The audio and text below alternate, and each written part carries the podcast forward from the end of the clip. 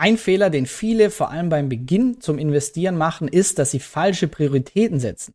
Wenn du noch keine 100.000 Euro Vermögen hast, dann ist die Rendite, die du auf dein Kapital bekommst, fast egal. Viel wichtiger ist deine Sparquote, wie viel du monatlich investieren kannst. Warum das so ist, schauen wir uns in diesem Video an und wie ich mit drei kleinen Hacks meine Sparrate um 100 Euro jeden Monat erhöht habe. Und entschuldigt das Einhorn.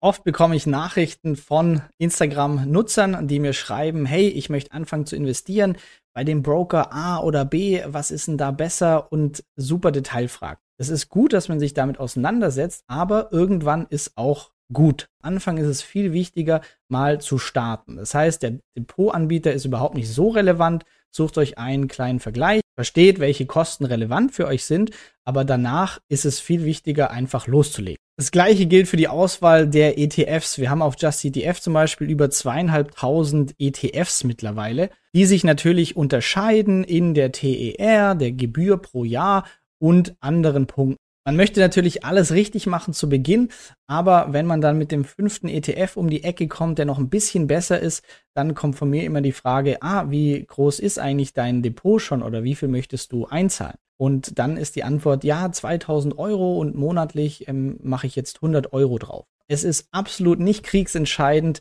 wie ihr hier optimiert um ein Renditeprozent oder ein Gebührenprozent. Folgendes meine ich damit. Ganz konkret mal ein Standardbeispiel. Wir haben zum Beispiel 5000 Euro angespart. Notgroschen ist natürlich auch befüllt, die wir jetzt aber investieren möchten oder schon investiert haben. Monatlich sparen wir 100 Euro und unser jährlicher Zinssatz, von dem wir ausgehen, von der Rendite sind 7%. Und das ist jetzt jemand, der sagt, ich optimiere das letzte raus, auch wenn ich noch nicht wirklich viel Vermögen habe, aber ich habe 17 ETFs und ähm, decke hier alle möglichen Branchen ab und übergewichte nach speziellen Formeln noch meine Präferenzen. Dann kommen wir angenommen auf 7% und TER ist optimiert. Statt 0,23% pro Jahr habe ich 0,2% und ich schaue an, wo stehe ich nach 10 Jahren. Ich bin bei 27.357 Euro. Und das ist jetzt erstmal eine schöne Summe, aber ich möchte aufrütteln, weil ich das selber früher gemacht habe, jetzt nicht dem Irrglauben zu verfallen, es ist super für mein Investment, wenn ich mir jetzt noch 17 Portfolio-Tracker anschaue, fünfmal am Tag und hier weitere Recherche für ein bisschen mehr Rendite betreibe. Wir merken uns 27.300 Euro. Was ist mit der Person B, die sagt, hey, es passt, ähm, dann bin ich eben bei 6% pro Jahr, weil TER ist jetzt nicht ganz optimal hier und bei meinem Depotanbieter, den ich jetzt nicht zum fünften Mal wechseln möchte, bin ich jetzt immer noch und zahle da vielleicht ein bisschen Euro mehr für meinen Sparplan. Aber ich werde jetzt mal fuchsig und überlege, wie kann ich denn monatlich nicht nur 100 Euro sparen, sondern mehr. Am Ende vom Video zeige ich euch drei konkrete äh, Tipps, das bei mir ganz gut funktioniert hat. Was passiert, wenn diese Person jetzt eine schlechtere Rendite erwirtschaftet? Wir sagen 6%, weil das nicht so optimal alles ist, aber sich komplett darauf fokussiert, 100 Euro mehr monatlich investieren zu können. Und gleiches Beispiel, nach 10 Jahren sind wir statt 27.000 Euro bei 41.000 Euro.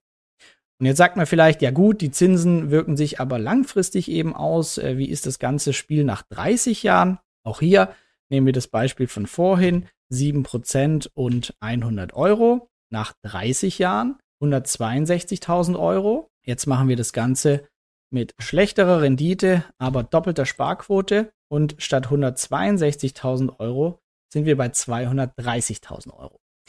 Quintessenz, wenn wir noch wenig Vermögen haben, in Anführungszeichen, dann ist ein Fokus unserer Zeit auf, wie können wir monatlich mehr investieren, viel, viel besser investierte Zeit als ich kommentiere hier noch bei 17 Facebook Aktienanalysen, warum ich glaube, dass Bayer doch wieder steigen wird.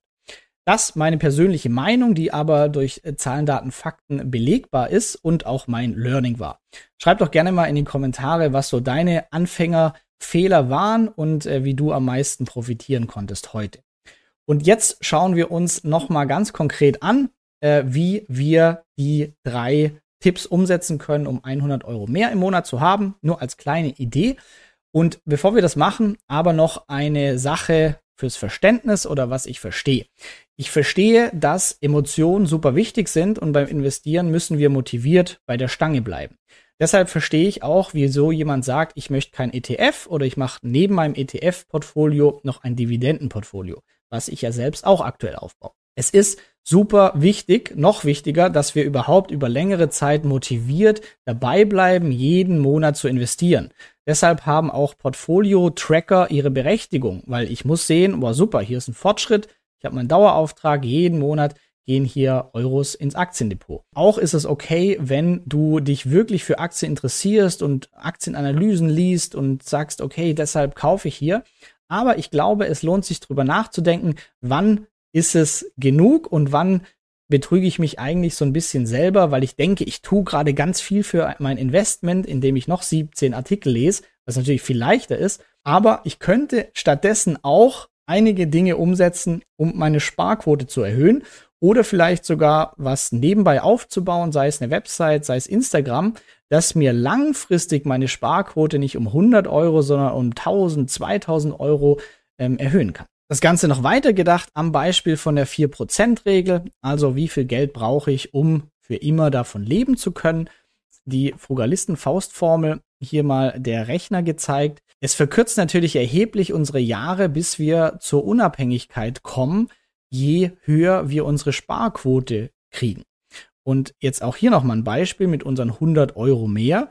Wir haben 2000 Euro netto pro Monat, 24.000 im Jahr und geben 20.000 im Jahr aus, sparen also 4.000 Euro und damit Sparquote 16,7 Prozent. Das ist schon überdurchschnittlich leider in Deutschland, wo ein Haushalt im Schnitt 10 Prozent spart. Du liegst wahrscheinlich drüber, was auch super ist. Und jetzt schauen wir uns aber nur mal an, was ist denn, wenn ich jetzt gerade diese besagten 100 Euro mehr pro Monat ähm, zur Seite legen kann. Jetzt gerade brauchen wir 40 Jahre um die finanzielle Unabhängigkeit zu erreichen. Und wir erhöhen jetzt um 1200 Euro, das heißt 100 mehr im Monat.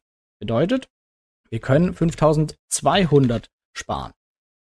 Und jetzt sind wir statt 42 Jahre bei 35 Jahre bis zur Unabhängigkeit. Das heißt, wir haben einfach mal sieben Jahre runtergeschnitten in Zeit, in der wir machen können, was wir wollen. Wir können im Job weiterarbeiten, wir können wechseln. Aber das alles durch eine Mini-Änderung wie wir 100 Euro mehr monatlich zur Verfügung haben. Und das auf lange Sicht gedacht sind, glaube ich, die entscheidenden Hebel, die uns nachher viel weiterbringen, als das letzte Renditepünktchen rausholen zu wollen. Die ersten 10 Euro mehr habe ich einfach so geschafft, dass ich eben nicht mehr mit der U-Bahn in die City gefahren bin. Einfach nur faul, sind 2,70 Euro hin, 2,70 Euro zurück und das zweimal im Monat sind 10 Euro. Stattdessen laufe ich und bin bei über 10.000 Schritten pro Tag, ist gut für die Gesundheit und locker ein Zehner mehr im Monat. Punkt zwei Döner und ich rede hier nicht vom guten Restaurantbesuch, wo man sich drauf freut, Geld ausgibt, alles super, sondern ich rede vom, ach, ich habe keinen Bock zu kochen, ach, heute war stressig, jetzt versuche ich das zu kompensieren mit Süßigkeiten oder in meinem Fall Döner. Solche Sachen nicht zu machen, ähm, wird ebenfalls belohnt. Das heißt, ihr kommt mit diesen zwei Sachen auf jeden Fall auf über 10 Euro mehr im Monat. Die nächsten 10 Euro, wahrscheinlich jeden Monat, bekommt ihr zusammen, indem ihr Plunder verkauft, den ihr einfach nicht nutzt. By the way, Edelstahlpfanne im Angebot. Das lohnt sich immer auszusortieren. Es gibt so viele Dinge, die stehen rum und man denkt, man nutzt es doch noch. Aber nee, wir wissen, was für einen großen Effekt 100 Euro mehr im Monat haben können. Deshalb einfach mal eine feste Zeit einplanen, ein bisschen aussortieren, kriegt den Kopf frei und bringt mehr Geld in die Kasse. Die nächsten 10 bis 20 Euro monatlich kriegt ihr locker rein, indem ihr eure Käufe, die ihr sowieso tätigt, einfach vorher mit diesen Cashback-Seiten macht. Äh, wie funktioniert das Ganze? Also ich mache das bei Top Cashback. Es gibt aber auch Schub oder iGral, verlinke ich alles unten. Ihr seid hier einmal eingeloggt und wenn ihr jetzt das nächste Mal was kaufen müsst, was ihr sowieso kaufen wollt, dann guckt ihr vorher, welcher Hersteller, auf welcher Seite gibt es den besten Deal und ihr bekommt dann zwischen 1 und 10 Prozent an Cashback. Und der Aufwand ist einfach minimal. Ihr klickt einfach nur hier auf Fossil auf die Seite, dann kommt ihr zu Fossil, könnt euren Einkauf tätigen und bekommt dann einen Prozentsatz Cashback zurück. Und das Wichtige ist, das ist alles netto, das ihr nicht ausgeben müsst. Das gleiche gilt, wenn ihr euch die Zeit nehmt und einfach diese gratis Neukundenaktion mitnehmt. Ich schicke das im Newsletter ja öfters rum als sogenannte Geldquickies äh, in Anlehnung an Pascal. Und das sind Neukundenaktionen. Ihr müsst immer auf die Haken achten, aber oftmals gibt es gar keine Haken. Und so könnt ihr für eine Kontoeröffnung, das Konto könnt ihr danach wieder schließen oder eine Girokontokarte oder eine Depoteröffnung, könnt ihr mit sehr, sehr geringem oder gar keinem Risiko, manchmal müsst ihr ein, zwei Gebühren, ein, zwei Euro für Gebühren zahlen. Aber ansonsten ist es eigentlich nur Zeitaufwand, einmal Videoident zu machen. Und dann bekommt ihr hier 50 Euro oder mit noch ein paar Kniffen äh, sogar noch mehr. Und wenn ihr einmal im Monat so eine Aktion macht, kommt ihr locker auf Minimum 50 Euro. Und wenn jetzt jemand kommt, so habe ich früher auch gedacht, ja, aber das lohnt sich doch gar nicht, diese kleinen Beträge und meine Zeit ist doch viel wertvoller. Ich könnte doch, ja, ja, könntest du. Aber bist du wirklich 24 Stunden am Tag produktiv und schläfst nie? Ähm, viel besser ist es doch, so zu denken, hey, ich zwacke mir irgendwie 10 Minuten von Netflix ab, was ich meistens aus Gewohnheit mache und ich wirklich genieße und in diesen zehn Minuten mache ich jetzt einfach so eine Aktion oder vom nächsten Kauf nehme ich Cashback mit. Das sind so kleine Tipps, die ich mir zur Gewohnheit gemacht habe und so auf deutlich mehr als 100 Euro mehr pro Monat zum Investieren gekommen bin. Jetzt wird mich deine Meinung interessieren. Äh, kommentier doch mal, was du so für kleine Kniffe hast, um die Sparquote im Monat hochzuschrauben, ohne Verlust an Lebensqualität, sondern einfach ein bisschen fuchsig sein, die extra Meile zu gehen. Würde mich freuen. Und ich verlinke dir jetzt hier noch ein Video, warum die ersten 100.000 Euro die schwierigsten sind, aber auch am wichtigsten und es danach alles leichter wird. Danke, dass du bei dieser Podcast-Folge dabei warst. Du konntest was mitnehmen? Leite ihn gern an deine Freunde weiter, die mit dir Vermögen aufbauen wollen. Geteilte Freude ist doppelte Freude. Alle wichtigen Links der Folge findest du in den Show Notes. Wenn du den Geldschnurrbart Podcast aktiv mitgestalten möchtest, verlinke @geldschnurrbart auf Instagram und stell uns deine Frage. Vielleicht ist sie dann schon bald Thema in einer neuen Folge. Ansonsten hilft uns jede Bewertung auf iTunes oder Spotify. Vielen Dank dafür. Auf das unser Vermögen und unsere Zufriedenheit weiter wachsen. Bis zum nächsten Mal, dein Geldschnurrbart-Team.